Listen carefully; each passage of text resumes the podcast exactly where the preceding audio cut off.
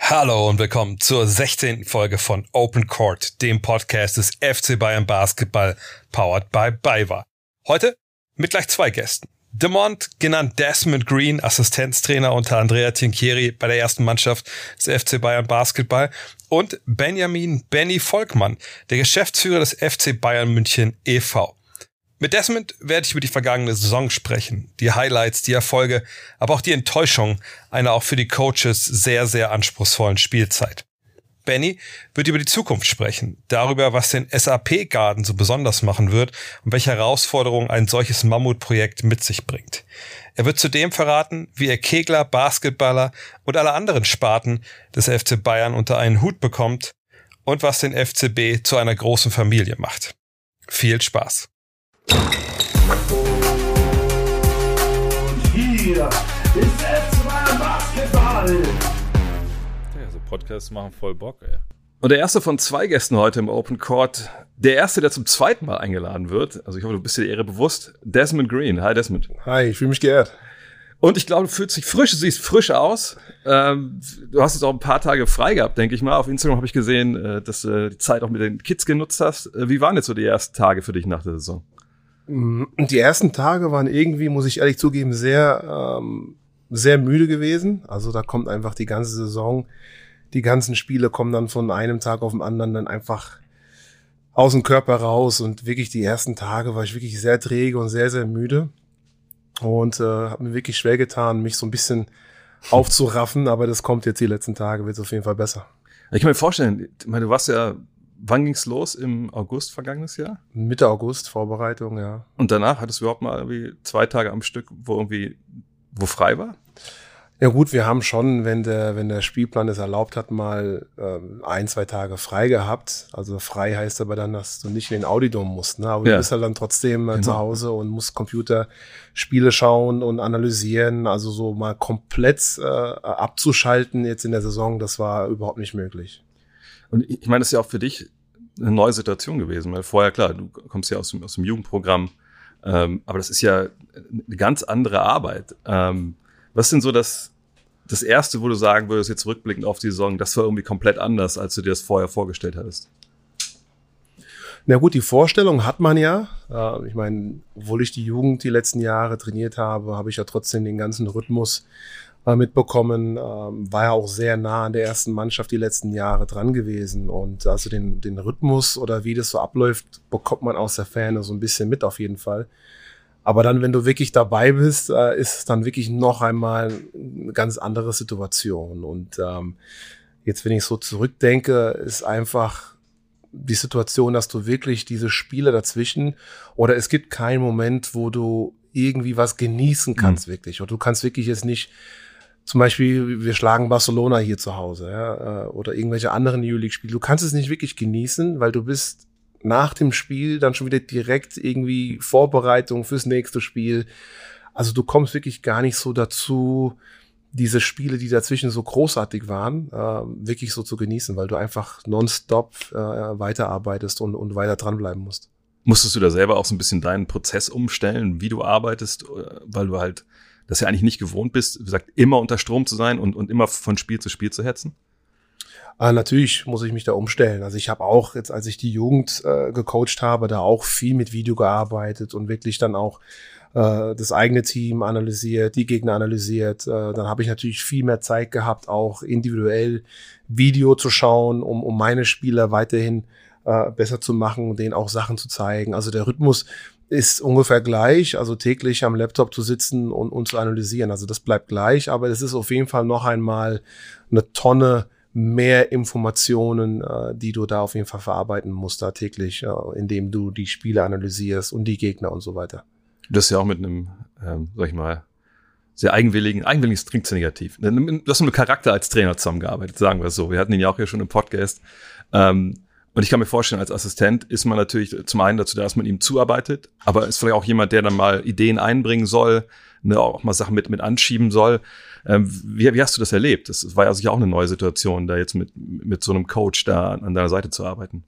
Ah, klar, also das ist, das gehört natürlich auch jetzt zu meinem Coaching-Rookie-Jahr dazu und, und es ist natürlich für mich eine große Ehre, dass ich direkt die Möglichkeit habe, mit so einem Coach äh, zusammenzuarbeiten. Ich meine, wir, wir spielen Euroleague, also am Ende des Tages, äh, jedes Euroleague-Team hat einen, großartigen Trainer und, und das ist einfach für mich jetzt großartig gewesen, äh, mit ihm zusammenzuarbeiten. Und ähm, ja, er ist auf eine gewisse Art und Weise ein Perfektionist und, und wenn du auch ihm die Sachen zuarbeitest, da stehst du natürlich selber auch unter Strom, weil du willst ja natürlich die Sachen, die du ihm präsentierst und die du ihm gibst, muss Hand und Fuß haben. Ne? Und, und wenn da eine Information ist, die auf gut Deutsch scheiße ist, dann kriegst du das natürlich auch zu hören. Ne? Äh, so auf gut Deutsch, was soll ich mit dem Mist anfangen? Das ist eine ja. Katastrophe. Also das kriegt man schon mit, äh, was gut ist. Ne? Also für mich ist es wichtig, gerade auch, um mich weiterzuentwickeln, dass Feedback kommt. Ja? Also ob jetzt positiv wie auch negativ. Und äh, da, da hält er auf jeden Fall nicht zurück. Wenn du, wenn du gute Sachen machst oder er zufrieden ist, dann sagt er das und sagt, ey, das war gut, das war super, das war hilfreich. Aber du kriegst es auch mal zu hören, wenn es äh, nicht effektiv war. Und, und das ist für ihn einfach sehr, sehr wichtig, dass die Informationen, äh, der braucht keinen Roman äh, ähm, äh, auf seinem Schreibtisch, sondern die Sachen sollen kurz, äh, präzise und, und natürlich auch effektiv sein. Und das ist sehr, sehr, sehr wichtig. Was würdest du sagen, wie viele Stunden hast du so vorm Laptop verbracht mit, äh, mit Gegenanalyse etc. in der Woche? Wie viele Stunden? Also ich meine, wenn ich ähm, mal acht, wenn ich mal acht Stunden schlafe, dann kann ich echt sagen, 16 Stunden am Tag vielleicht, ungefähr jetzt in der Saison. Ähm, und, und ich habe nicht oft acht Stunden geschlafen. Ne? Also kann man das schon so ungefähr hochrechnen. Also es sind schon viele, viele Stunden, aber das gehört einfach dazu. Und ähm, das wird dann in der zweiten Hälfte der Saison ein bisschen besser, weil die erste Hälfte ist immer schwierig, weil du spielst ja. immer das erste Mal gegen ein Team und äh, in der zweiten Hälfte geht es alles ein bisschen schneller, weil in der zweiten Hälfte der Saison werden die, die Spieler nicht ähm, viel besser oder die Stärken ändern sich nicht. Klar gibt's irgendwie kleine Tendenzen, die sich ein bisschen ändern, die du dann auch abänderst, aber das Spiel bleibt im Endeffekt dann gleich. Es kann dann sein, dass ein paar neue Spielzüge dazugekommen sind, wenn du ein zweites Mal gegen das Team spielst. Aber die erste Hälfte der Saison, da ist auf jeden Fall viel, viel, viel Arbeit und in der zweiten Hälfte wird es von Analyse her ein bisschen weniger. Das ist ein spannendes Stichwort, weil als Andrea Trinkieri hier saß, hat er die auch über die Saison so ein bisschen gesprochen. Das war quasi während oder direkt nach der Serie gegen, gegen Mailand. Und er meinte, als wir im Trainingslager waren, ich bin da rein mit, mit, mit meinen Planungen, meinem Konzept. Und dann habe ich direkt quasi gesagt, okay, das funktioniert alles nicht. Ich, ich, ich muss das alles umwerfen, wir machen das alles neu. Wie hast du das damals erlebt? Ja, im Endeffekt so wie du sagst. Also wir, wir haben halt ähm, sein Konzept oder ein Konzept, wie er gerne spielen möchte, was er sich zusammengestellt hat äh, mit dem Kader auch. Ähm, und so sind wir in die Vorbereitung reingegangen. Und ich meine, wer die Vorbereitungsspiele gesehen hat, diese Euroleague-Turniere und, und auch die Vorbereitungsspiele, wo wir dann teilweise echt auf den Sack bekommen haben, ähm, ja, musste schon auch viel umgestellt werden und, und an gewissen Details geändert werden und ähm, so ist es auch gewesen. Also er hat dann schon sehr, sehr viel von dem, was er eigentlich vorgehabt hat, dann schon geändert. Klar sind auch viele Dinge geblieben, indem man nur vielleicht ein paar Kleinigkeiten oder Details ändert, aber es wurde schon äh, von, von dem Konzept her einige Dinge im Laufe der Saison dann völlig abgeändert. Ich kann mir vorstellen, dass das auch eine krasse Erfahrung ist, wenn man gerade wie du jetzt im ersten Jahr so einem Profistab ist. Und dann hat man so einen Coach und man sieht auf einmal, ach krass, der ist auch mit ganz anderen Vorstellungen reingegangen und jetzt hat er auch die Traute zu sagen, nee, das, ist, das war alles Blödsinn, wir machen alles neu. Hast du da für dich vielleicht was mitgenommen, irgendwas gelernt für deinen Weg? Ja, auf jeden Fall. Ich meine, das ist schon wichtig zum einen, äh, das Konzept, was er generell hat, dem ist er treu geblieben. Also da hat sich nichts geändert. Mhm. Ich meine, es geht im Endeffekt dann nur um gewisse Details und dann hat er natürlich auch dieses Wissen und das Auge und, und, und, und das Gefühl für die Spieler dann auch. Ja, funktioniert das dann auch. Ne? Klar kommt er mit seinem Katalog, so will er, so will er spielen. Äh, aber dann kriegt er natürlich auch dann dieses Gefühl raus, okay, das funktioniert doch nicht mit diesem Spieler, was er sich vorgestellt hat. Und dann ändert man was. Und ich glaube, das ist so für, für mich einfach auch wichtig. Klar muss man seine Linie treu bleiben, Spielweise, ob es jetzt defense-orientiert ist oder offensiv oder was auch immer, dass man seine Linie treu bleibt. Aber man muss natürlich schon ein Gespür für die Spieler dann auch entwickeln und, und dann auch anpassen. Also ich glaube nicht, dass es Sinn macht, dann stur zu bleiben und sagen, pass auf, nein, so will ich das, du musst es lernen. Ähm, klar muss man das auch in manchen Dingen machen, aber so insgesamt hat er da schon ganz gut äh, diese, diese Feineinstellung dann, dann äh, übernommen. Du bist ja als, als Co-Trainer oder generell sagt man so, Co-Trainer sind ja eher die Jungs, die so ein bisschen das Ohr am Herz der Mannschaft haben, ne, wo auch mal ein Spieler hingehen kann und sich vielleicht mal, mal auskotzen kann, auf Deutsch gesagt. Ähm, hast du diese Rolle dieses Jahr auch gespielt? Du bist ja auch jemand, der nicht so lange weg ist vom, äh, vom eigenen aktiven Zeit. Ja, diese Rolle hat jeder, jeder Co-Trainer. Und ich glaube, dass wir äh, in unserem Coaching-Staff da auch eine sehr, sehr gute Mischung haben. Ne? Mit, mit Adriano, Jolle und auch Emilio. Vor allem auch Emilio, der viel äh, Player Development macht. Und wenn wir unterwegs sind, mit gewissen Spielern auch trainiert, die hier bleiben, weil sie verletzt sind Mhm. oder nicht im Kader sind, äh, weil wir einfach auch Spieler aussetzen müssen. Ähm, der ist dann noch einmal anders an den Spielern dran, weil ich meine, das ist dann so ein Bereich, okay, ich spiele heute nicht, muss aussetzen, muss aber dafür trainieren. Also er hat dann nochmal so ein anderes Ohr. Ähm, aber allgemein, weil ich jetzt noch nicht so lange aus dem Geschäft drauf bin, äh, draußen bin als Spieler, habe ich schon so gemerkt, dass da auch der Draht zu den Spielern ähm, nochmal anders ist wie, wie andere Assistant Coaches. Also das habe ich schon so gespürt. Und ähm, ich glaube, dass ich da ein sehr, sehr gutes Bindeglied gewesen bin, ja, zwischen Spielern und, und Trainern auch, weil wir unter, untereinander auch über Spieler sprechen und manchmal kommt der Trinkerier und sagt dann auch, pass mal auf, kannst du mal ein Video von Reynolds bisschen zusammenschneiden und ihm das auch dann zeigen oder kannst du mal mit Paul reden.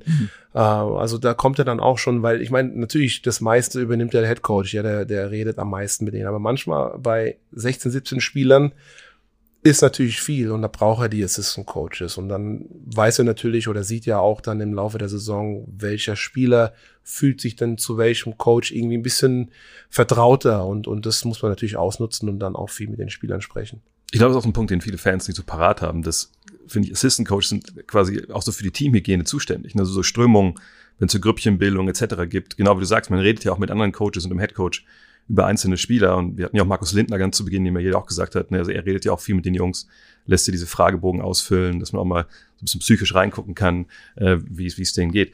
Hattest du den Eindruck, dass in dieser Saison jetzt mit, mit diesen ganzen Covid-Restriktionen, dass das nochmal wichtiger war, dass ne, dieser Teamzusammenhalt irgendwie gefördert wurde extra?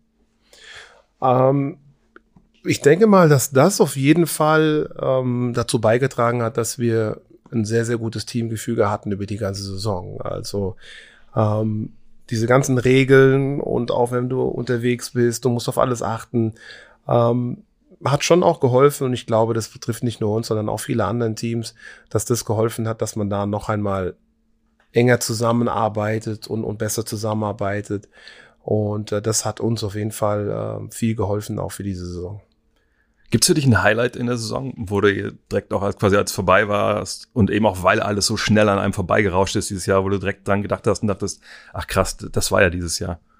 Nee, du sagst es, es ist alles, das ist alles so schnell alles passiert. Ne? Obwohl man jetzt sagt, 90 Spiele, äh, Pokal, Bundesliga, Euroleague und das Ganze, aber wirklich jetzt nach ein paar Tagen von dieser Saison, ich habe das immer noch nicht so ganz Krass. irgendwie alles verarbeitet. Ja. Ne? Also es ist echt so, ich habe mir eine Liste zu Hause aufgeschrieben, dass ich jetzt in den nächsten Tagen mir sogar noch mal Spiele anschauen möchte, ne? weil äh, wie gesagt, ich habe vorhin Barcelona erwähnt, dass wir die zu Hause geschlagen haben, wo, wo Baldwin ein, ein richtig äh, gutes Spiel gehabt hat. Oder die, die Playoff-Serie gegen, gegen Mailand, weil das alles so schnell äh, passiert ist. Also ich will jetzt die nächsten Tage mir noch mal hin und wieder mal ein Spiel anschauen, nicht jetzt aus der analytischen Sicht, sondern einfach mal dieses Spiel auch mal zu genießen. Ja.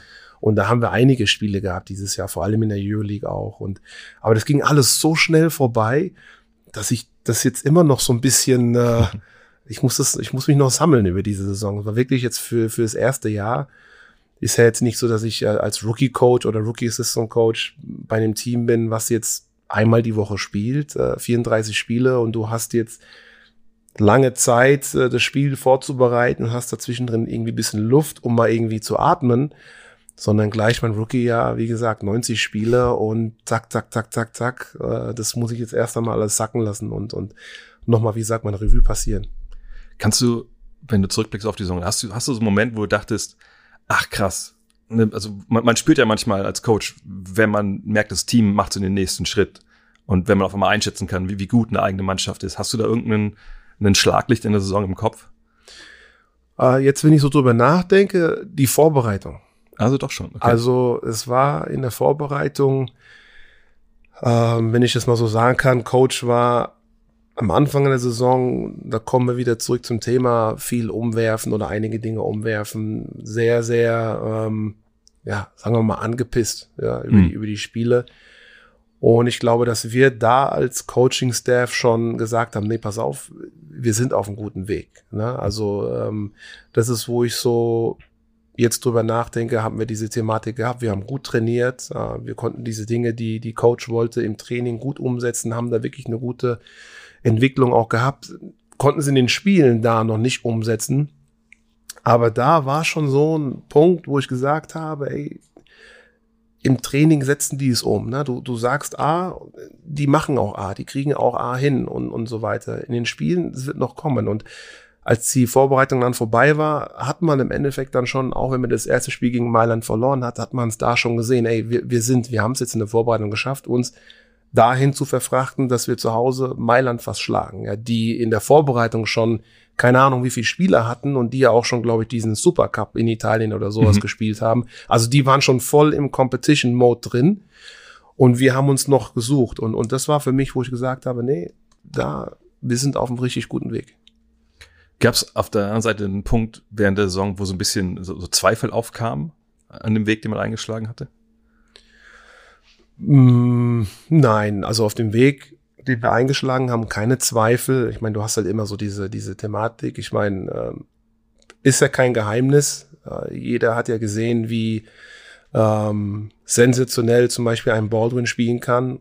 Und natürlich auch äh, das Gegenteil. Ja. Ne? Also ähm, ich glaube, das sind so Momente, wo man sagen kann, äh, wo man dann wieder so ins Grübeln kommt und sagt, ey, was ist da los? Aber ich glaube, vom Spielkonzept her ähm, oder von dem Ganzen gab es da keine Situation, wo ich sagen würde, das, das hat uns da zum Grübeln gebracht oder nicht zum Grübeln gebracht oder, oder zum Zweifeln. Ganz im Gegenteil. Du hast die Serie gegen Mailand schon angesprochen, ähm, die dann die Euroleague-Saison beendet hat. Und da gibt es natürlich diese eine Szene am Ende von Spiel 1, äh, Zach Leday da mit, mit dem Alley-Oop. Kannst du, ist das eine Szene, die du dir hundertmal angeguckt hast? Ist das einfach nur passiert und danach hast du es, hast es gelöscht? Hat dich das noch beschäftigt danach? Hat das das, das Team beschäftigt? Äh, Ich habe es mir, ich meine, klar, wir müssen ja die Spiele analysieren, aber gerade diese Szene bewusst habe ich mir nur einmal angeschaut danach, weil ich einfach in dem Moment wissen wollte, wer war irgendwo irgendwie schuld dran. Ja. Ähm, und ähm, das hat man halt schnell gesehen. Aber das wurde eigentlich gar nicht mehr äh, thematisiert. Also wir haben diesen Korb kassiert, ähm, haben das Spiel eigentlich gewonnen, aber okay, das Leben geht weiter, sowas passiert. Ähm, ich finde sowas im Nachhinein immer, immer toll, ja, weil ich meine, das ist der Sport, das ist Basketball, äh, das gehört einfach dazu. Klar, es ist blöd, dass es gegen uns passiert ist, aber einfach nur für, für Basketballgeschichte oder für die Zuschauer finde ich sowas immer super. Aber diese, diese Szene, das wurde gar nicht mehr thematisiert. Weil auch, glaube ich, ja, es gibt auch, gibt auch keinen Sinn im Endeffekt, oder? Ich meine, man muss ja auch nicht überspringen, das ging ja Nee, direkt es gibt weiter. keinen Sinn, aber ich meine, das ist halt auch so, weiß man kann sagen, ey, im Endeffekt haben wir gewonnen oder hätte man das Spiel oder hätte man den Korb, dann, aber dann kommst du wieder dieses hätte, hätte, hätte, hätte. Ich meine, wenn du dir das ganze Spiel anschaust, hätte man auch so spielen können, dass man gar nicht in diese Situation Ja. kommt. Äh, also glaube ich, kann man es nicht jetzt auf diese eine Szene äh, fixieren, dass wir nur deswegen äh, diese, dieses Spiel verloren haben, sondern das ist in den Minuten vorher passiert. Hätte man Rodriguez vielleicht einmal gestoppt und ihn nicht heiß laufen lassen oder so weiter. Also da kannst du das Spiel runterbrechen, dann kann ich dir 50 Mhm. äh, äh, Szenen raussuchen. Das ist ein Punkt, äh, das man hätte verhindern können. Aber gleichzeitig ist es natürlich auch, so habe ich es zumindest im Nachhinein mir so zurechtgelegt, man war ja unfassbar nah dran. Auch natürlich, weil es zu dieser Szene kam. Und wenn man Spiel 1 gewinnt, ist es vielleicht, oder ist es eine ganz andere Serie, sind wir ehrlich. Hm. Ähm, und ich, ich glaube, da kann man auch eine Menge draus ziehen, oder? Dass man sagt dann kann, okay, mit dem Kader, wir waren nicht weit von entfernt äh, vom, vom Final Four. Definitiv. Also klar lernt man daraus, ne? Auch als ähm, als Trainer, ja, wenn man wenn man gewisse Entscheidungen trifft am Ende, wie man jetzt diesen letzten Einwurf verteidigen möchte oder auch andere Sachen. Also natürlich lernt man dann daraus und ähm, am meisten hofft man ja auch, dass die Spieler dann in dem Moment auch daraus lernen, die jetzt da auch beteiligt waren. Ähm, aber das hat uns natürlich geholfen. Ähm, Gerade auch, glaube ich, diese diese diese Serie trotzdem in fünf Spielen zu spielen, weil ich meine, wenn du das erste Spiel so verlierst, ähm, dann das zweite und dann fährst du nach Hause. Also ich meine, wir haben schon relativ schnell daraus gelernt auch und, und ich glaube, dass diese Szene uns vielleicht sogar geholfen hat, dass wir gegen Mailand äh, fünf Spiele erzwungen haben. Trotzdem habe ich mich im Nachhinein, jetzt, wenn man sieht, wie die Saison danach gelaufen ist, gefragt, wie tief war das Loch, in das ihr gefallen seid, so, so nach diesem Aus in fünf Spielen? Ihr wart super nah dran. Das war natürlich dieses Ziel, wo man vielleicht irgendwie schon drauf geschielt hat, aber man kann ja nicht, glaube ich, als FC Bayern München Basketball vor der Saison sagen, ja, wir wollen auf jeden Fall ins Final vor. Das ist ein Ziel, aber es ist, ist kein Must-Have. Und dann, dann scheitert man da in, in, fünf Spielen. Das klingt jetzt härter als gemeint, also hat Pech und man verliert.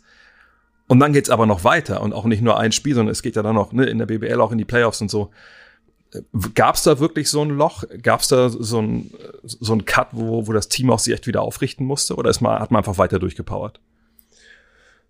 Ich weiß gar nicht, ob ich es als Loch bezeichnen kann, aber ich meine, natürlich hat es emotional schon eine kleine Wirkung gehabt und, und eine kleine Wunde ähm, erzeugt. Ähm, Gerade auch beim Coach. Ja, ich meine, hm. kommt aus Mailand, ja. das ist seine, seine, seine Stadt. Ähm, also hat man schon gemerkt und bei den Spielern natürlich auch, weil ich meine, okay, am Ende des Tages bist du ja ein Spiel davon entfernt, äh, ins Final Four zu gehen. Und, und ganz egal, ob man sich das als Ziel setzt, ja, ich gibt ja auch Teams, die, die gehen in, in die Saison und haben das als Zielsetzung, ja. aber ja. trotzdem musst du es umsetzen, ja, und das ist nicht so einfach. Und wir haben es halt geschafft, äh, kurz vor dieser Tür zu stehen, ohne, ohne Zielsetzung. Aber irgendwann kriegst du natürlich schon Playoffs qualifiziert, Mailand, die Vierter, wir Fünfter, ist schon möglich und dann entwickelt sich natürlich schon vielleicht irgendwo, obwohl wir keinen offiziellen Druck hatten, aber du stellst dich trotzdem selber unter Druck, weil eigentlich ist das Team schlagbar.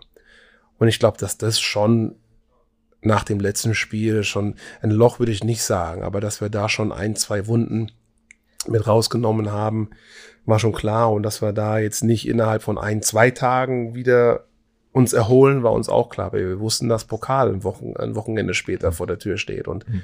ähm, was gibt's Besseres als, als ähm, den Pokal zu gewinnen äh, eine Woche später, wenn du da aus dem Playoff rausfliegst. Und da muss ich sagen, haben wir uns dann wirklich doch schneller und besser erholt, als vielleicht manche erwartet haben. Hm.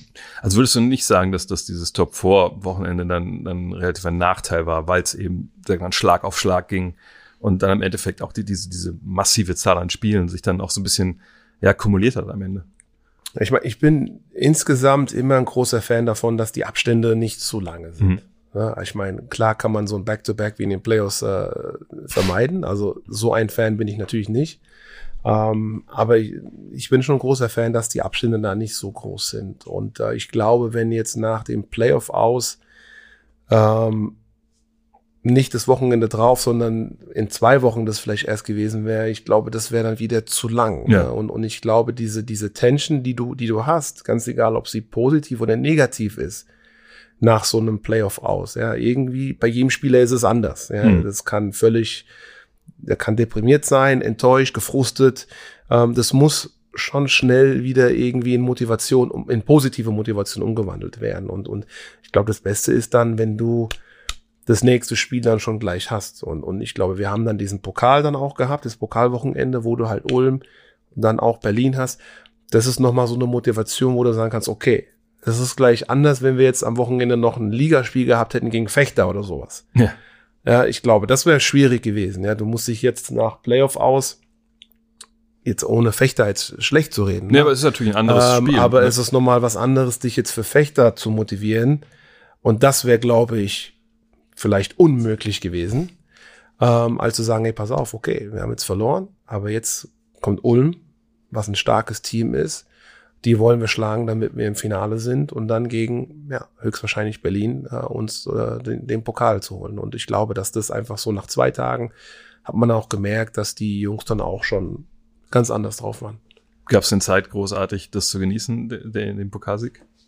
Wie gesagt, ich habe die ganze Saison noch irgendwie noch gar nicht so genossen. Aber klar, unmittelbar danach, man, man freut sich und, und ähm, äh, das war dann einfach noch einmal so eine Woche, dann nachdem du gegen Mailand raus bist, hast du jetzt einen Grund zu feiern und, und dich zu freuen und, und ein Ziel wurde erreicht. Also da ist die Freude auf jeden Fall groß gewesen und ähm, in vollen Zügen, wie man sowas normalerweise genießt, ähm, kannst du da nicht. Also ich meine, wir haben hier ähm, ein bisschen was getrunken oder so und dann ist Coach, glaube ich, gegangen nach ein paar Stunden. Äh, Ich bin dann auch, also ich glaube, wir Coaches waren dann relativ schnell weg, weil geht ja dann, die normalen Playoffs gingen ja dann auch schon wieder weiter. Und da willst du ja natürlich dann auch wieder on point sein und äh, möchtest die Arbeit und, und willst natürlich alles richtig machen. Und denkt man sich auch, okay, komm, jetzt noch ein paar Wochen konzentriert durchziehen und hoffentlich dann am Ende richtig feiern.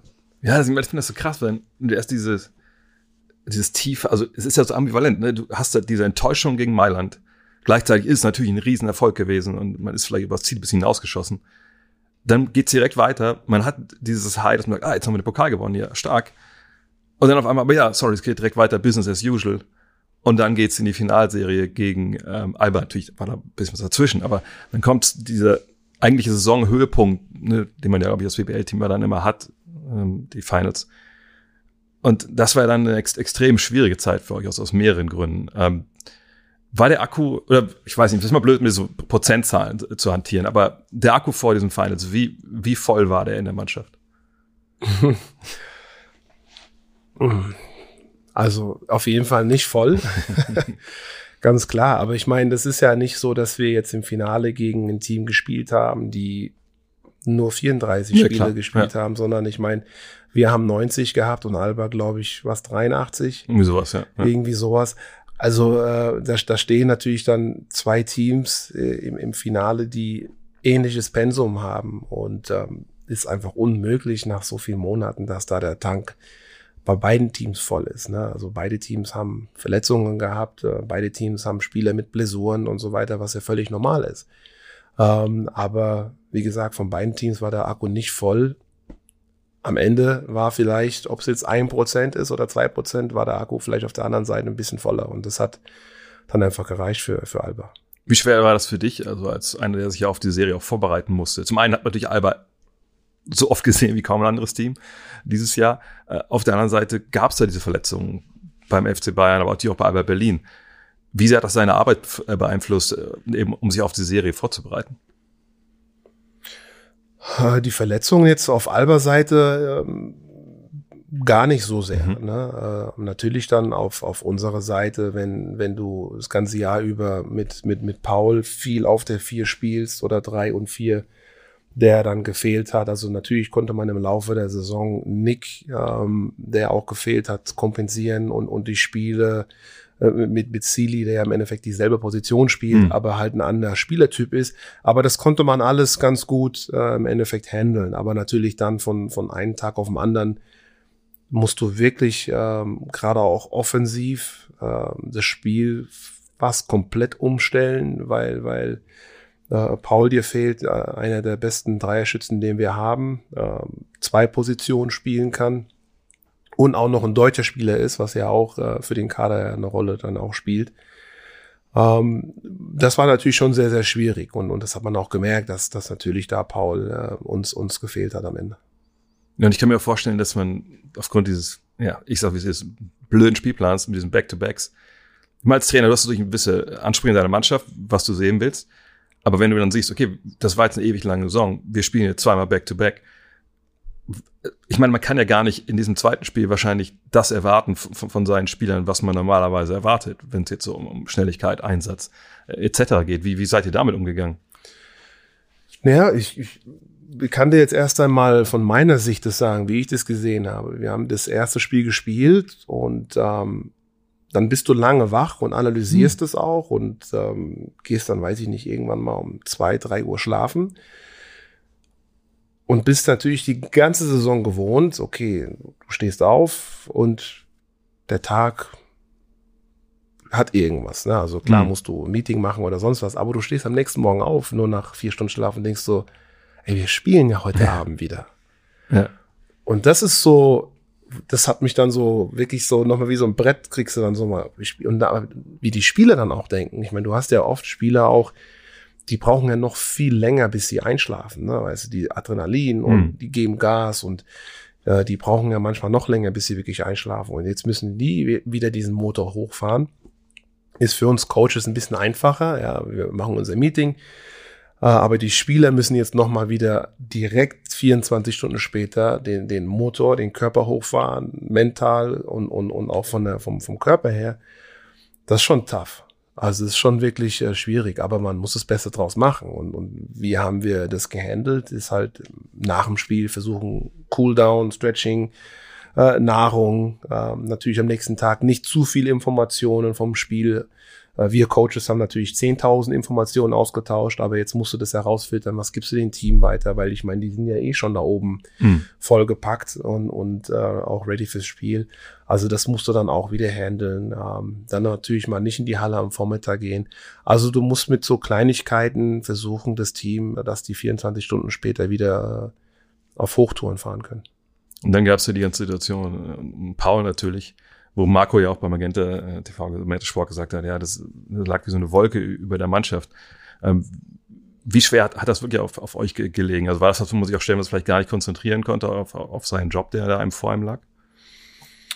Also insgesamt war das fürs ganze Team, als wir das erfahren haben, als, als äh, Marco und, und Andrea uns mitgeteilt hat, war das schon muss ich sagen, an dem Tag emotional ein, ein richtiger Dämpfer. Mhm. Also gar keine Frage. Also ähm, das musst du, das musst du erst einmal verarbeiten und, und damit musst du auch erstmal umgehen. Und da geht jeder auch irgendwie dann unterschiedlich um. Ne? Also ich meine, klar, bei dem einen fließen Tränen und der andere ist in der Gedankenwelt. Ähm, und man macht sich natürlich auch noch Gedanken, weil das sind immer solche Momente, wo du sagst, ey, man muss wirklich dankbar für alles Mögliche sein. Mhm. Ja? Und, und dann kriegst du sowas mit. Und das ganze Jahr über hatten wir so oder so, wie wir vorhin schon gesagt haben, weißt du, die Thematik mit, mit Corona, weißt du, Tests und wir waren so diszipliniert und haben alles hinbekommen, weißt du, damit wir keinen einzigen positiven Test hatten und alles hat super funktioniert, ja.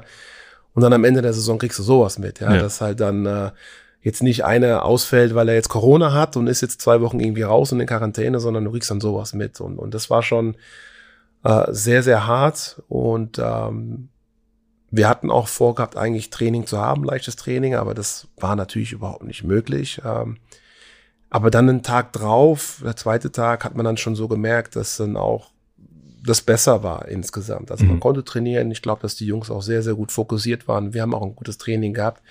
Aber wie Marco schon gesagt hat, trotzdem war diese Wolke und der Gedanke einfach immer anwesend, ne? weil jemand fehlt, ja, Paul fehlt und, und natürlich macht man sich dann Gedanken und man will ja auch wissen, wie es ihm geht, ja? ja. Und, und auch wenn man weiß, wenn ich jetzt frage, wie es ihm geht, kriege ich positives Feedback, aber trotzdem ist der Gedanke dann wieder da. Mhm. Ne? Trotzdem denkt man dann wieder nach, ey, der Arme oder was auch immer. Also man beschäftigt sich oder man hat sich bis heute immer noch äh, täglich äh, mit diesem Thema auseinandergesetzt und das hat einem jeden Tag auf jeden Fall beschäftigt.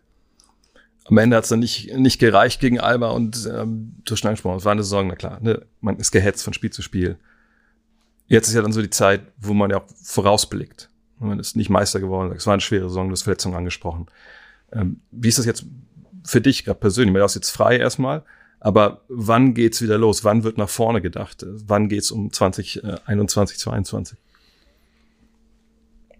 Ich habe das ja jetzt das erste Mal jetzt gerade auf dem Niveau mitbekommen. Ich glaube, das war im Endeffekt ähm, zwei, drei Tage später so gefühlt. Also ja. ähm, aus meiner Sicht muss ich sagen, klar war ich sehr, sehr enttäuscht, wie, wie jeder andere auch.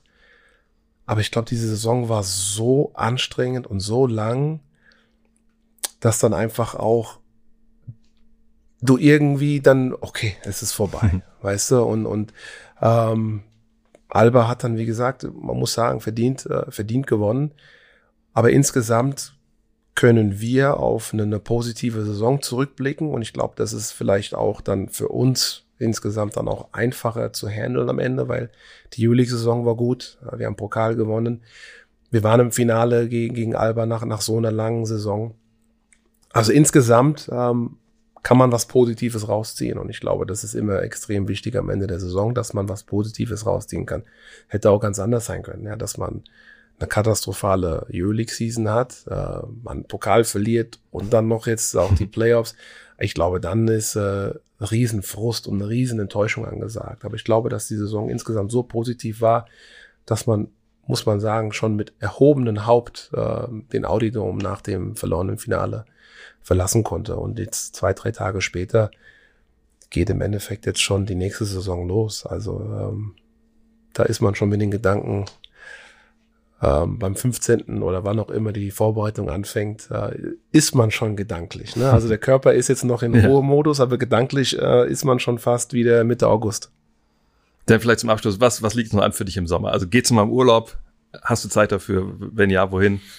Die Zeit habe ich, aber leider, ähm, dadurch, dass wir in Bayern die letzten sind mit, mit Schulferien, Ah. muss ich jetzt noch bis Ende Juli warten.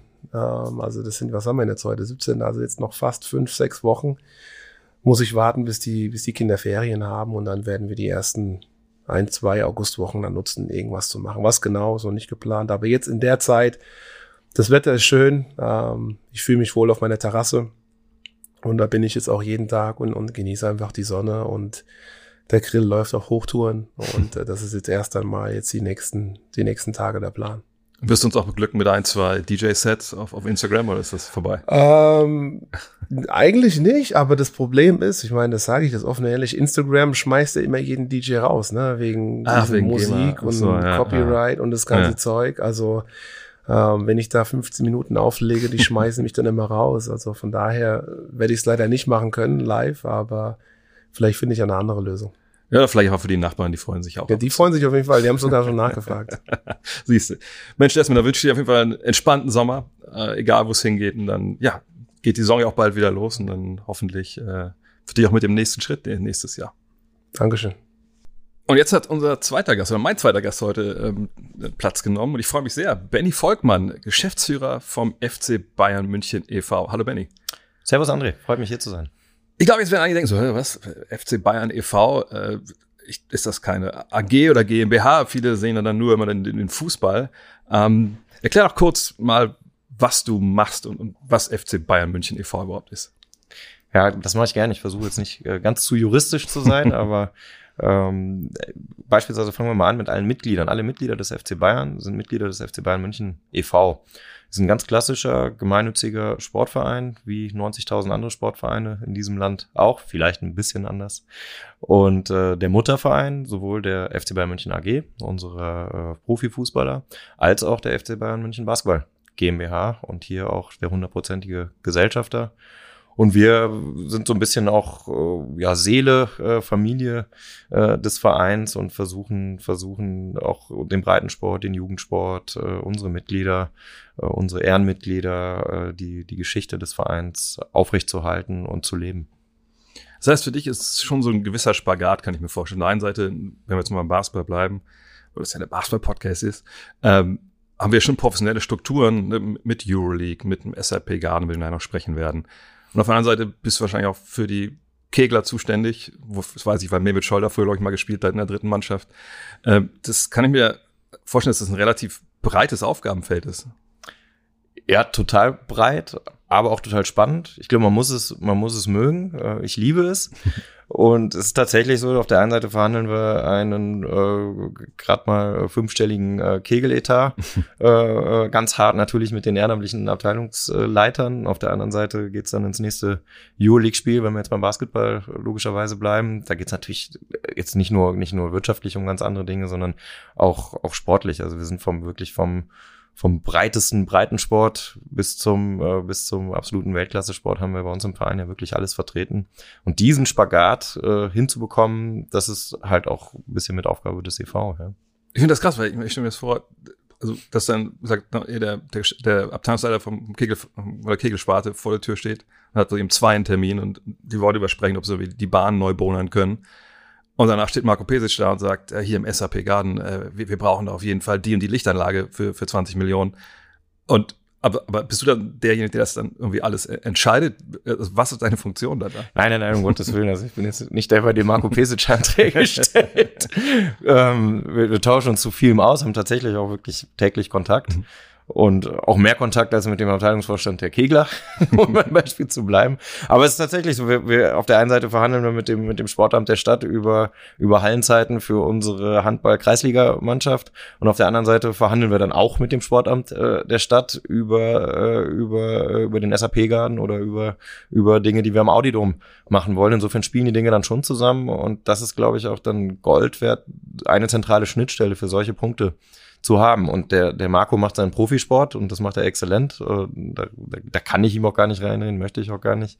Und die Kegler machen auch ihren Sport, aber wir versuchen dann bei uns so ein bisschen auch gerade die politischen Dinge, die, die Verortung auch in der Stadtgesellschaft in München zu bündeln in allen Facetten, die der Verein so mit sich bringt. Und dann haben wir natürlich unsere, unsere Aushängeschilder, nicht nur den Marco im Basketball, äh, sei es Herbert Heiner, Uli Hünnes, äh, Karl-Heinz Rummenigge, jetzt Oliver Kahn im Fußball.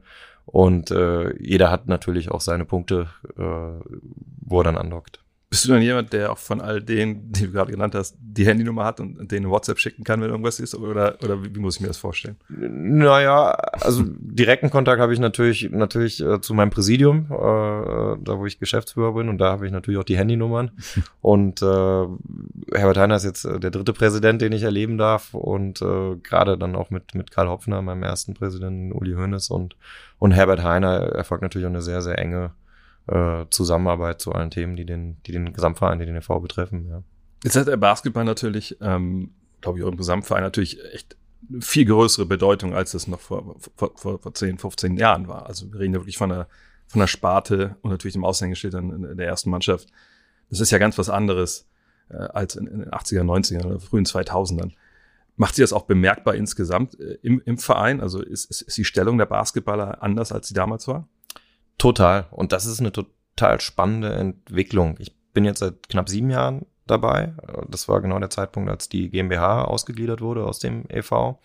Und ich finde, man merkt das heute auch immer noch extrem daran bei, bei Kolleginnen und Kollegen, die, die später angefangen haben, also als Basketball dann schon wirklich professionell war, gehen mit einer ganz anderen Selbstverständlichkeit äh, um mit, äh, mit, dem, mit den Basketballern, als jetzt Kollegen, die vielleicht seit 30 Jahren dabei sind, für die Basketball immer noch was Neues ist. Mhm. Und das ist natürlich auch eine, eine herausfordernde Aufgabe, aber auch eine schöne Aufgabe, diese Schnittstellen viel enger zu verzahnen, Synergien zu nutzen und auch zu schauen, was, was kann der jeweils andere vom anderen lernen. Also was können die, die Basketballer vom Fußball lernen, was kann der Fußball vom, vom Basketball lernen und dadurch, dass ich glaube, dass es auch, wenn jetzt mal äh, wirtschaftlich betrachtet, dass auch schon unterschiedliche Marken sind mit unterschiedlichen Zielgruppen, bereichert das insgesamt den Verein total.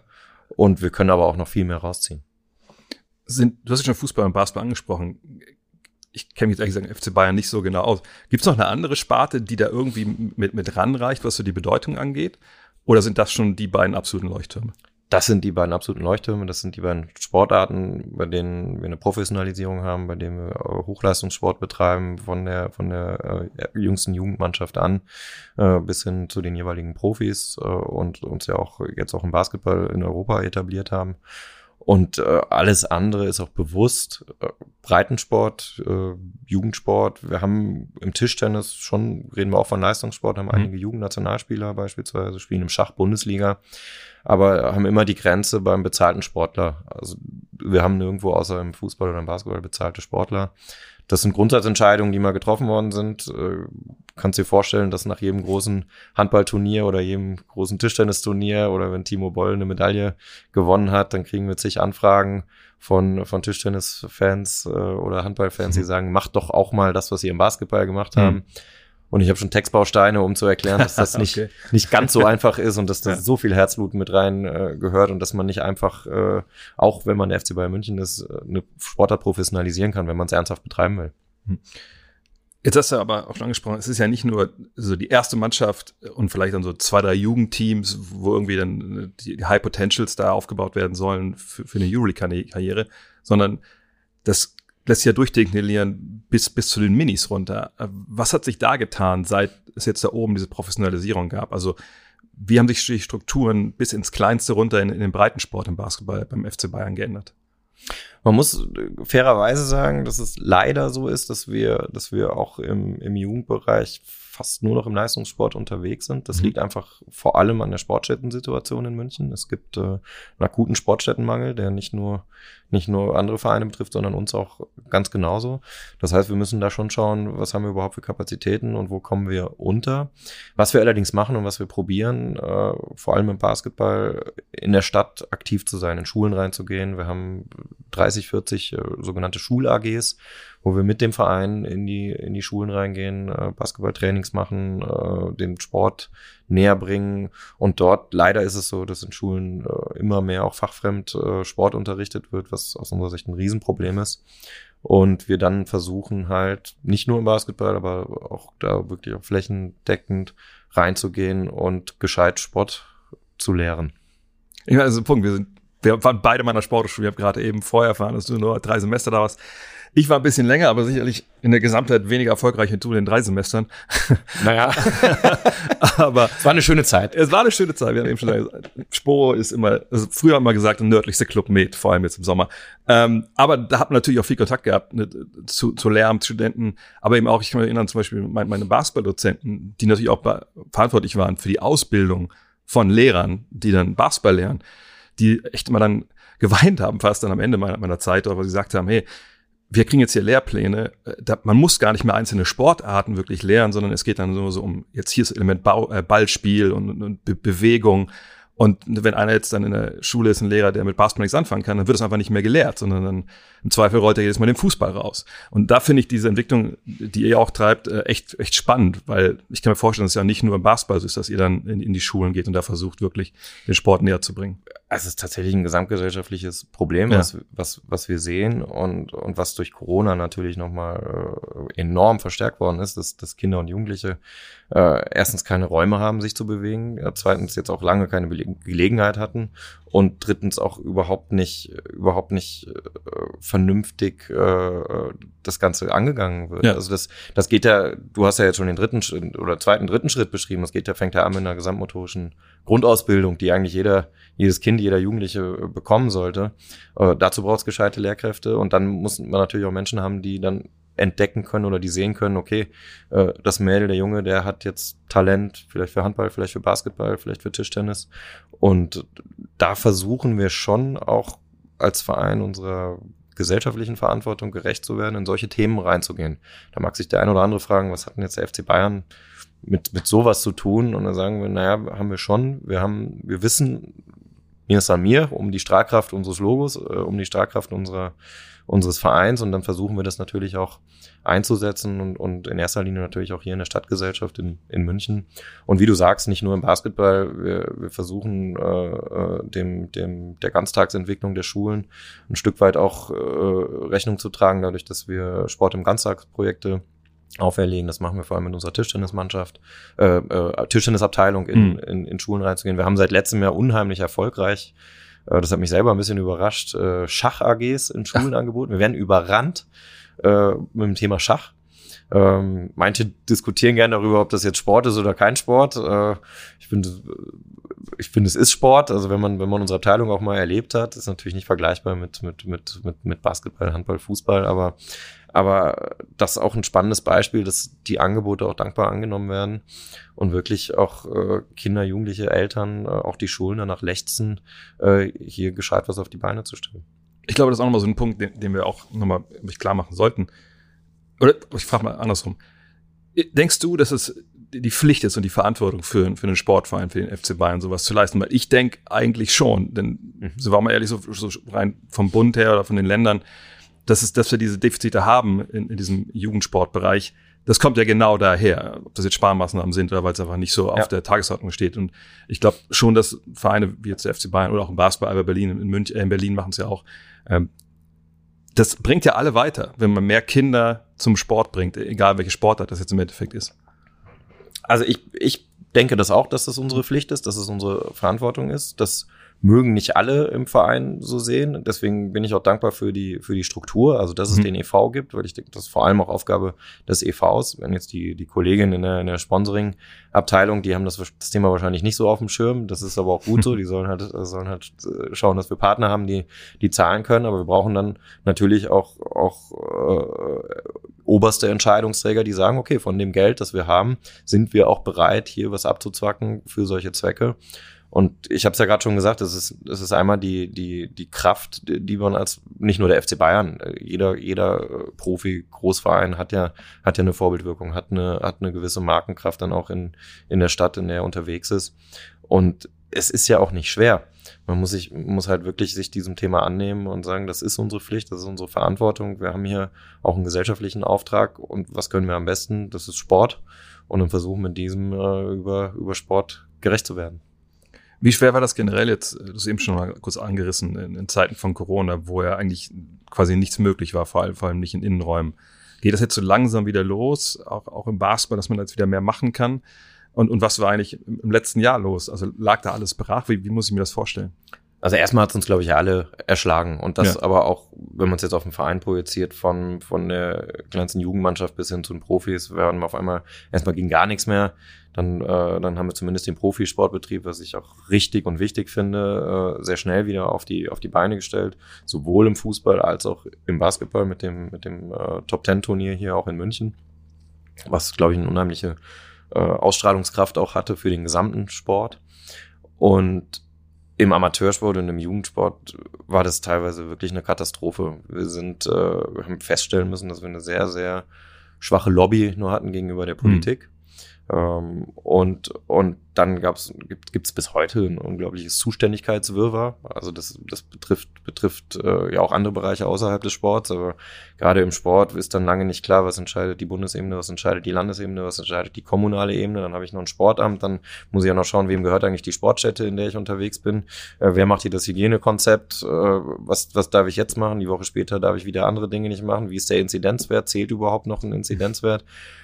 Also äh, wirklich ein Schlag ins Gesicht für den gesamten Sport und, und was wir gemerkt haben, was uns, was uns wirklich geholfen hat, ist ein, ein Zusammenschweißen der Abteilungen unterschiedlichster Sportarten, um, um sich gegenseitig auch, auch zu pushen, um kreativ zu sein, sei es mit, mit Cybertraining, sei es auch mit, mit, mit Aktivitäten weit über den Sport hinaus, über den Tellerrand hinausschauen, wie kann ich auch in der, in der Community aktiv sein, wer, wer leidet eigentlich noch viel mehr unter Corona? Und dazu haben wir hier eine Gemeinschaft im Verein.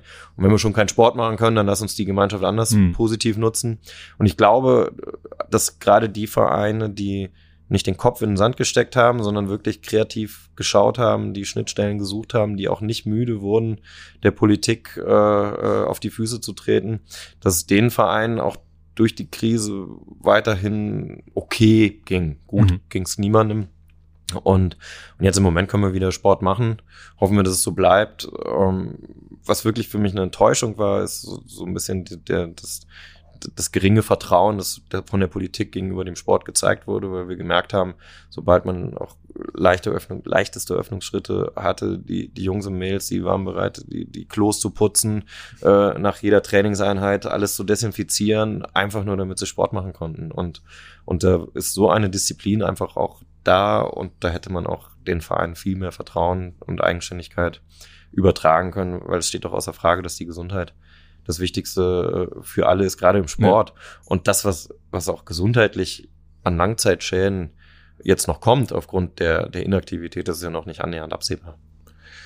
Lass uns mal in die Zukunft gucken, vielleicht ist es besser. Genau, genau, genau. Jetzt habe ich auch viel zu lange geredet. nein, nein, nein, nein, ich bin nicht, mich will keiner hören. Im Basketball gibt's natürlich die, die, dieses eine Projekt, über das ich auch schon mit, mit, äh, mit Herrn Heiner und Herrn Hönes gesprochen habe, natürlich den, den SAP Garden. Da bist du auch ähm, ganz viel mit involviert.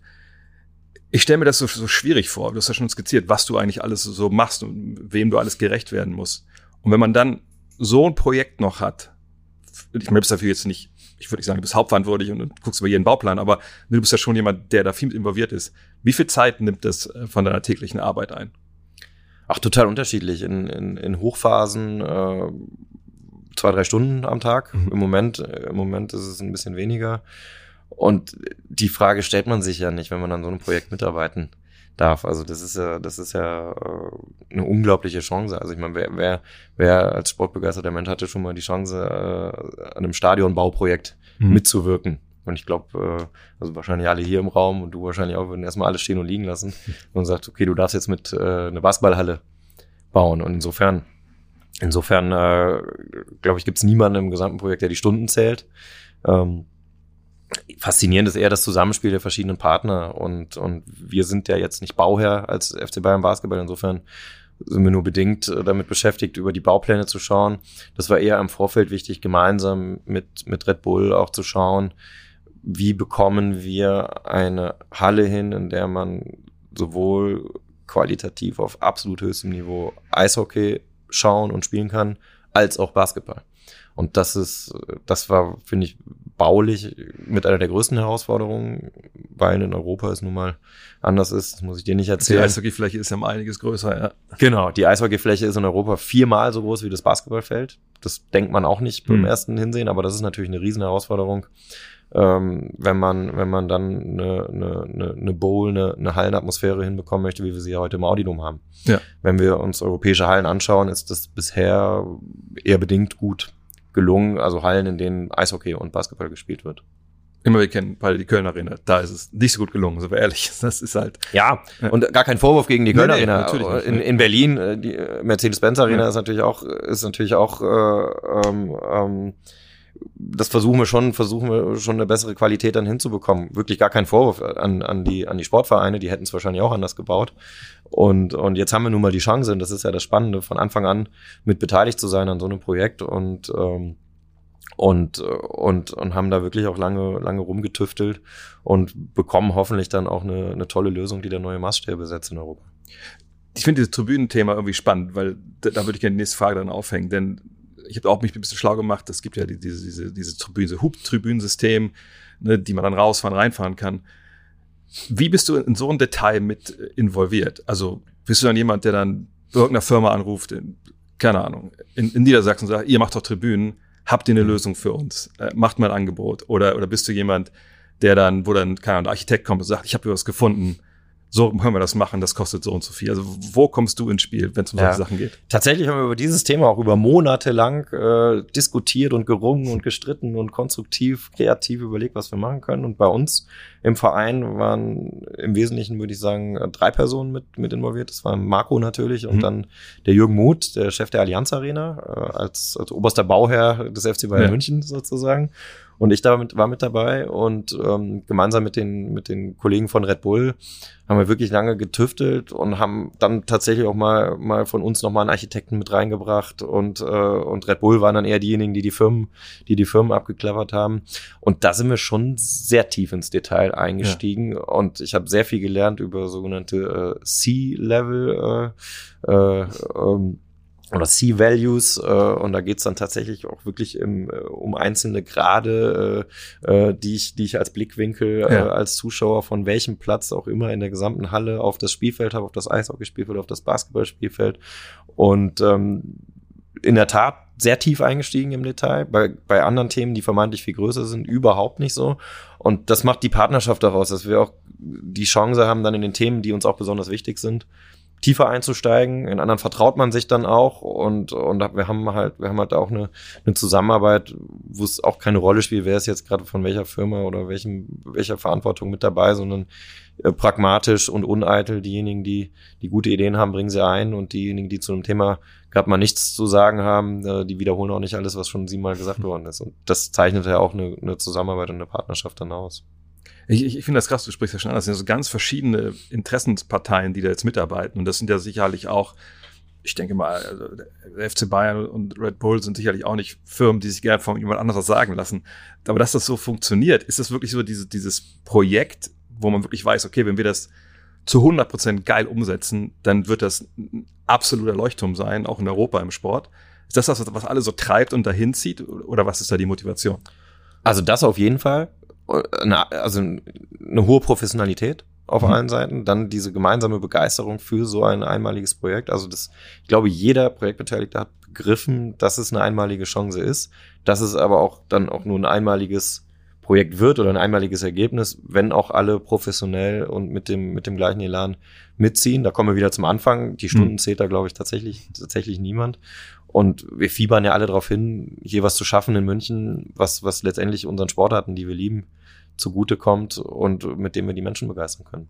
Ich finde das so spannend, wenn man über den SAP Garden liest, dann, dann gibt es ja verschiedenste Punkte, die dann immer so in verschiedenen Artikeln nach außen gekehrt werden. So, ja, das wird super interaktiv und ne, ich habe durch Schallwellen äh, weiß dann mein Handy, wo das nächste Klo ist so, oder wo, wo weniger Schlange ist, so wie vom, vom, vom Bratwurststand. Was ist denn so das eine Feature, wo du sagst, ey, da- das ist für mich so, also darauf freue ich mich am allermeisten an dieser Halle, weil ich sowas noch, noch gar nicht, noch irgend, noch nirgendwo gesehen habe. Ja.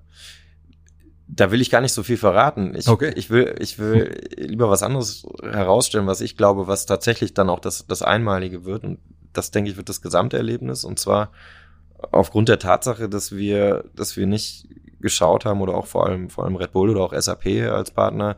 Jetzt, jetzt haben wir nochmal hier ein super Feature, das wir einbauen können oder hier kommt nochmal was mit dazu, sondern wir haben von Anfang an uns zusammengesetzt und haben äh, sogenannte Customer Journeys Mhm. äh, sind wir durchgegangen und auch jeder Partner für sich und hat gesagt, wir, wir gehen mal durch alle unsere Anspruchsgruppen, die äh, irgendwas mit dieser Halle zu tun haben werden, also von der Mannschaft, von den Schiedsrichtern, vom Gast, Gastfan, vom Heimfan, vom, vom VIP-Gast äh, und, und planen, planen den Besuch des SAP-Garns von der Abreise zu Hause bis wieder das, dem Ankommen zu Hause nach dem Event. Und haben das in verschiedensten Stufen durchgeplant. Ich glaube, wir haben insgesamt 166 Customer Journeys gehabt und waren uns alle einig, auf der Grundlage diese Halle zu planen. Mhm. Und zu sagen, wir möchten nicht irgendeinen Schnickschnack, der vielleicht, äh, vielleicht heute mal in Vogue ist, aber in zwei Jahren schon wieder vergessen, sondern wir möchten wirklich an den Bedürfnissen der, der Fans, der Besucher, der Sportlerinnen und Sportler schauen, wie wir das bestmögliche Hallenerlebnis hinbekommen. Und das, also da freue ich mich dann äh, am meisten drauf, um, um dieses ganzheitliche Erlebnis dann äh, bei Eröffnung das erste Mal erleben zu dürfen. Jetzt kommt eine total nerdige Frage, wo ich gar nicht weiß, ob du die beantworten kannst. Aber ich komme ja mehr so aus dem amerikanischen Basketball und da hat man in den letzten Jahren, wenn neue Hallen gebaut wurden, die ja in den USA immer so fulminant direkt eigentlich daherkamen, immer 20.000, sonst was, ne? Hauptsache groß. Und da gibt es aber in den letzten Jahren jetzt so den Schritt zurück, dass man sagt, nee, es müssen nicht 20.000 sein. Es, geht auch 16 oder 14, je nachdem, wie groß die jeweilige Stadt ist.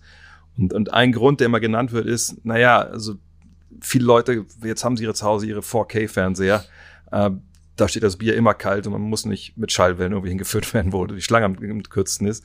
Äh, und dass man deswegen einfach sagt, okay, es werden nicht mehr so viele Leute in, in die Arenen kommen, weil das Erlebnis zu Hause eben so krass ist, dass man das nicht unbedingt, und das ist ja auch alles viel teurer muss man ja sagen, wenn man das spielen will. Ähm, hat das auch einen, gibt es einen ähnlichen Ansatz dafür ähm, für die für die Größe des SAP Gardens oder hat dann da haben da ganz andere Sachen eine Rolle gespielt? Weil es ist ja nicht dieses fulminante 20.000 äh, Fans Schlachtschiff, was dahingestellt wird. Ach, das vermag ich, vermag ich gar nicht zu sagen. Ich glaube, da haben unterschiedlichste Faktoren Hm. mit, mit reingespielt. Vor allem natürlich auch die Lage und die Möglichkeiten, die wir, die wir vor Ort haben. Und wir sind ja jetzt auch nicht irgendwo, irgendwo draußen auf der freien Wiese äh, außerhalb München, sondern wir sind ja im Herzen der Stadt, äh, im Herzen des Olympiaparks, ja auch eine, eine wirklich historische äh, Stätte, wo man die Stimmung spürt, jedes Mal, wenn man da ist. Und ähm, ähm, aber ich, ich glaube, das ist auch so ein bisschen Kaffeesatzleserei, zu sagen, Zuschauer geht zurück oder wird es nicht vielleicht sogar noch mehr Hm. äh, und dass, dass den Menschen, dass sie so irgendwann mal die Schnauze voll haben von den ganzen, ganzen Digitalen und, und zu Hause sitzen und sagen, ich brauche wieder ein Gemeinschaftserlebnis Ja. und, und das bekomme ich nirgendwo besser als im Sport, weil im Sport weiß ich nicht, wie es ausgeht und habe eine Spannung, die, die immer da sein wird. Das wird sich ja niemals ändern. Und auch wenn die Sportarten sich vielleicht ändern, aber Sport an sich als, als, als Produkt wird ja immer geil sein und spannend. Und, und ich glaube, ich glaube, da ist es eher unsere Aufgabe, gar nicht Vermutungen anzustellen, ob mal mehr oder weniger zu kommen, sondern dass wir es hinbekommen, äh, so ein gutes Rundum-Erlebnis zu kreieren, dass die Leute kommen wollen. Und was man auch nicht vergessen darf, was immer auch im Mittelpunkt stehen muss, ist der Sport an sich. Ja. Also ich kann so viel Event machen, wie ich will. Ich, und das ist, da bin ich auch froh drüber. Das ist ja in Europa vielleicht auch ein bisschen anders als in den als in den USA, dass, dass der Sport im Mittelpunkt steht und dass, dass die Leute kommen, wenn wir gut, wenn wir gut Basketball spielen. Und wenn wir, wenn wir nicht so gut Basketball spielen, kommen auch weniger Leute. Und ich persönlich wünsche mir auch, dass das so bleibt, weil dann haben wir vor allem die Herausforderung, guten Sport anzubieten. Ich habe, glaube ich, im, im Bayern Mac gelesen, dass du mit deiner Tochter, glaube ich, ist es auch, ne? Gerne durch den Olympiapark gehst und dann Ja. an, an der Baustelle vorbei. Hast du dann schon vor Augen, also du wirst wahrscheinlich hundertfach schon die, die 3D-Modelle alles gesehen haben. Also ist, stehst du davor und denkst du, ja Mann, ey, der Tag, an dem das Ding hier steht, das wird der schönste meines Lebens. Das vielleicht nicht, wenn du eine Tochter hast, aber äh, Ach, natürlich, die Vorfreude ist unfassbar groß und, und, und ich glaube, wir werden alle Tränen in den Augen haben, wenn wir dann tatsächlich mal drinstehen und, äh, und, und, und Basketball erleben dürfen im SAP-Garn. Und die kleine Tochter, die sagt heute schon äh, zum, zum Schrecken der Mutter, äh, wenn ich groß bin, will ich mal ein Stadion bauen. Stadion bauen sogar. Okay. ja. Wow. ja, sie hat mal, also, hat es aber mit Helm gesehen und seitdem äh, will sie ein Stadion bauen. Meine Tochter will nur ein Pferd, aber immerhin. jetzt war das ja dieses Jahr eine sehr erfolgreiche Saison. Die Fans konnten nicht unbedingt in die Halle kommen bis ganz zum Schluss, dann äh, Finals gegen, gegen Aber Berlin. Ähm, du hast gerade gesagt, der, der Sport muss vorangehen und, und, muss ne, die Leute erstmal motivieren, da hinzukommen, auch in den SAP-Garden. Ähm, wie sehr hat vielleicht diese Saison, so erfolgreich wie die war, auch so ein bisschen darauf eingezahlt, auf das Standing vom, also vom Basketball zum Gesamtverein und dieses Projekt SAP Garden? Also ist das vielleicht nochmal ein ganz neuer Stellenwert, den die Basketballer zukünftig haben werden beim FC Bayern? Ich glaube schon, dass das, dass das so sein wird, weil, weil wir schon ja immer noch ein Verein sind, eine Familie, wie wir, wie wir so schön sagen, und das auch tatsächlich versuchen, versuchen zu leben. Und je erfolgreicher wir einen Sport betreiben, desto mehr wird's wahrgenommen und auch, auch, auch respektiert. Und das ist genau das, was ich gerade auch gesagt Hm. habe. Am Ende zählt, das, zählt der Sport und der, der sportliche Erfolg beim FC Bayern. Und der war dieses Jahr natürlich enorm. Also es war eine überragende Saison. Äh, Glaube ich, das Bitterste war wirklich, dass die Fans nicht dabei sein konnten. Wenn wir so eine Saison im SAP-Garden hingelegt hätten, wären wir sicherlich jedes, jedes Spiel voll gewesen. Und ähm, davon wage ich gar nicht zu träumen. Aber um auf die Frage zurückzukommen, ich glaube, dass, dass so ein Projekt SAP-Garden, dass, dass, äh, dass die erfolgreichen, erfolgreichen Profi-Basketballer schon ein sehr, sehr großes Stück auch da, dazu beitragen, dass, dass, äh, dass der Basketball auf Augenhöhe und vollkommen selbstverständlich als großer Teil des FC Bayern wahrgenommen wird.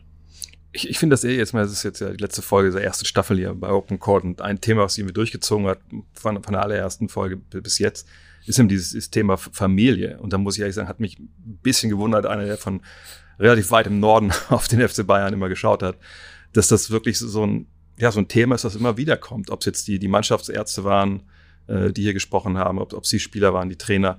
Ähm, und jetzt sitzt ja einer, der quasi das Familienoberhaupt zumindest ist, von denen, ne, die, die nicht Naja. Fußball spielen. Naja, aber irgendwie schon so. Ja, vielleicht der reiche Onkel, keine Ahnung. Du bist ja oben drüber, alle gucken so ein bisschen zu dir.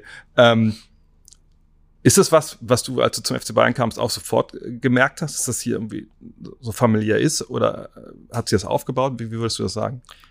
Also ich habe das gespürt, als ich Ja. das erste Mal da war. Ich, äh, das hat sich aufgebaut und es hat sich, es hat sich bis zu einer hundertprozentigen Identifikation aufgebaut. Aber es ist auch was, was man pflegen muss. Ja. Und das ist, glaube ich, auch eine, eine Aufgabe, die wir dann beim EV äh, hoch und runter betreiben. Viel auch im Hintergrund. Aber ich gebe mal, geb mal ein, zwei Beispiele. Wir haben beispielsweise unser, unser Gründungspräsident Franz John, äh, auch hoch aus dem Norden, aus Berlin-Pankow. Hm. Ähm, ist, äh, äh, lebt logischerweise nicht mehr, also hat 1900 den Verein gegründet.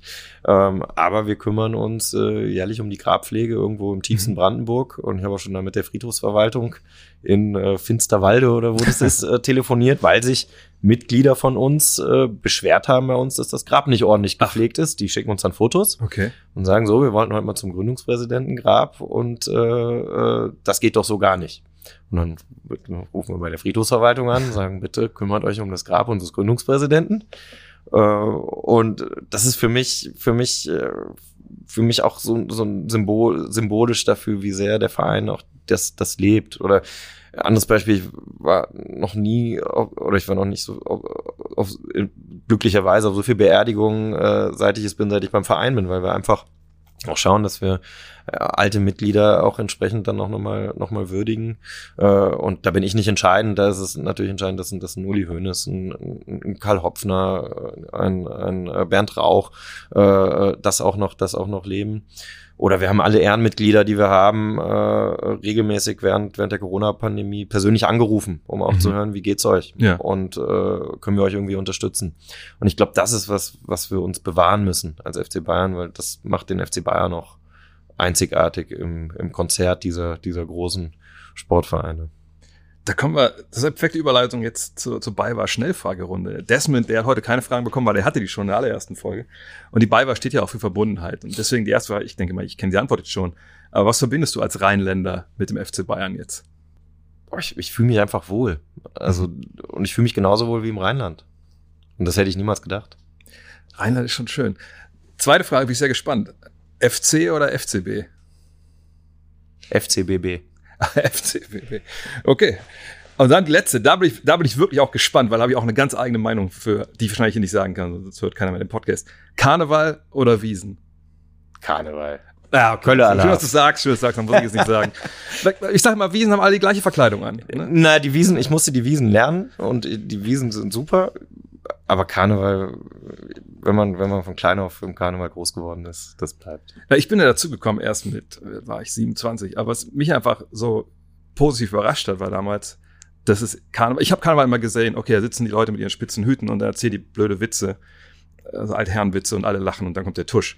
Aber als ich dann gemerkt habe, nee, das ist ja auf der Straße und, und jede Kneipe feiert und, und ich habe selbst die ganzen kölschen Lieder auswendig gelernt. Ah, okay, jetzt hört doch wieder keiner mehr zu wahrscheinlich, weil das nach France, aber wir sind uns ja einig, Karneval leicht vor der Wiesen. Das Glück, das Schöne ist, es überschneidet sich nicht. das stimmt auch, ja. Man Ja, kann jedes Jahr beides mitnehmen. ja und hoffentlich dann äh, ja, nächstes Jahr wieder. Ne? Dieses Jahr Genau. glaube ich nicht. Mensch, Benny, es hat echt Spaß gemacht. Das hat mich gefreut. Ähm, glaube ich auch ein sehr würdiger Abschluss hier für, für die erste Staffel von Open Court. Vielen, vielen Dank. Ich hoffe, ich konnte ein paar, paar, paar Dinge auch mal so aus dem Vereinsleben Ja, rüberbringen und mir hat's auch Spaß gemacht. Vielen Dank für die total Einladung. spannend. Und wenn dann mit dem SPK, wenn wir da mal, mal zusammen hingehen können, ich guck mal zu Patrick und so, dann machen wir mal schon so eine, so eine Audio-Doku, dann wir beide gehen durch den SAPK. Das machen wir. Bis dann. Ciao. Ciao. Das war sie, die 16. Folge von Open Court powered by BayWa und damit das Finale der ersten Staffel. Ich möchte mich an dieser Stelle bei allen Gästen bedanken, die in den vergangenen Monaten die Zeit gefunden haben, hier bei Open Court dabei zu sein. Das war in Zeiten von Corona nicht selbstverständlich. Und natürlich wäre dieser Podcast ohne das Team hinter den Kulissen nicht möglich gewesen. Danke an Patrick, Johannes, Michael und natürlich Abu. Vielen Dank auch für die Zeit, Kritik und die Ideen, die ihr eingereicht habt. Genau davon lebt dieses Format. Last but not least, danke an die BayWa für die Unterstützung unseres kleinen Basketball-Hörspiels. Wir hören uns nach der Pause wieder. Genießt den Sommer, passt aufeinander auf und bis ganz bald hier by open court.